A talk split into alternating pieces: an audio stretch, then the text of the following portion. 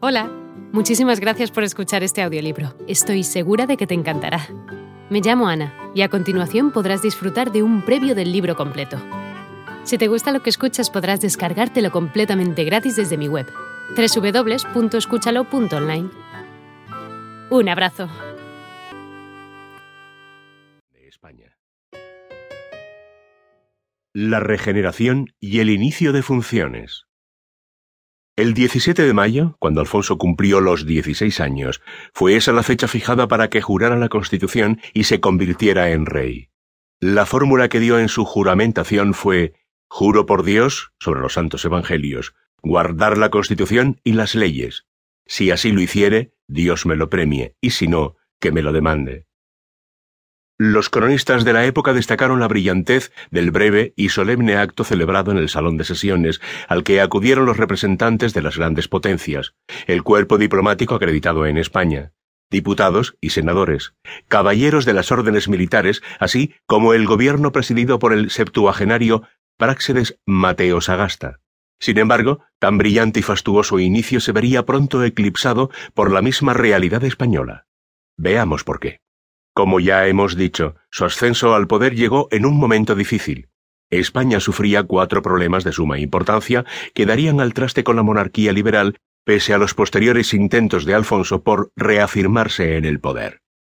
Entre ellos, la falta de una verdadera representatividad política de amplios grupos sociales, la pésima situación de las clases populares, en especial las campesinas, carentes de crédito y oportunidades sociales, los problemas derivados de la costosa e inútil guerra del Rif contra Marruecos, y el radical nacionalismo catalán espoleado por la poderosa burguesía barcelonesa, interesada en la independencia. Esta turbulencia político-social, iniciada con el desastre del 98, cuando España perdió Cuba y Puerto Rico, además de las Filipinas, sus últimas colonias, impidió que los partidos turnistas lograran implantar una verdadera democracia liberal. Pero antes de desarrollarse tal escenario, Alfonso intentó, por todas las formas, cambiar el panorama adverso. El momento parecía al menos propicio.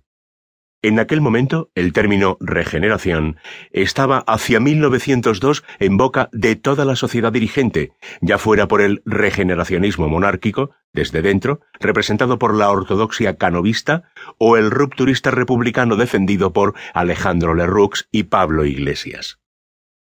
La regeneración no era otra cosa que el convencimiento de que España empezaba a recuperarse de sus heridas económicas, ya que en el primer tercio del siglo XX España registraba un proceso de crecimiento con un interesante desarrollo del sindicalismo y los derechos laborales, y un camino modernizador incuestionable. España, que hasta entonces era un país agrícola y minero, empezó a cambiar hacia una economía industrial que tenía a Cataluña como protagonista del cambio. Las fábricas y bancos que nacían eran una muestra de ello. En 1902, por ejemplo, se crea Altos Hornos, nace el Banco Hispanoamericano, 1901, y el crédito mobiliario se convierte en Banco Español de Crédito en 1902. Atentado y boda con Eugenia de Battenberg. Al principio del reinado, aplicó el régimen parlamentario de forma relativamente correcta como en tiempos de Sagasta y Cánovas del Castillo. Sin embargo, la primera etapa de su reinado estará caracterizada por el deseo de llevar a cabo un gobierno personal e influyente en el tradicional turno de partidos. Pronto cambia de estrategia ante la presión de la oposición. Así, entre diciembre de 1902 y junio de 1905, Alfonso desarrolla una etapa más conservadora, que dejará paso a un periodo liberal hasta enero de 1907. Las dificultades pronto aparecerían. Su primer ministro, Eugenio Montero Ríos, presentaría su dimisión tras su intención de sancionar a los militares implicados en los hechos del diario Cucut, cuando tras una caricatura bastante ácida para ellos decidieron intervenir el medio escrito. El escándalo movió a Alfonso y a su gabinete, por el cual decidió reemplazar a Montero Ríos por Segismundo Moret, que apenas entrado al cargo, cometió la torpeza de aprobar la ley a favor de los militares llamada Ley de Jurisdicciones, que puso las ofensas al ejército y los símbolos y unidad de España bajo jurisdicción militar, con lo que conjugó en su contra a todos los sectores políticos catalanes. Pese al nuevo escenario adverso, Alfonso decidió realizar un viaje a Francia y a Inglaterra, donde conocería a su futura esposa Victoria Eugenia de Battenberg, con la que contraerá matrimonio el 31 de mayo de 1906 en una fastuosa boda, donde si bien... Hola de nuevo. No está mal para ser solo una pequeña muestra, ¿verdad?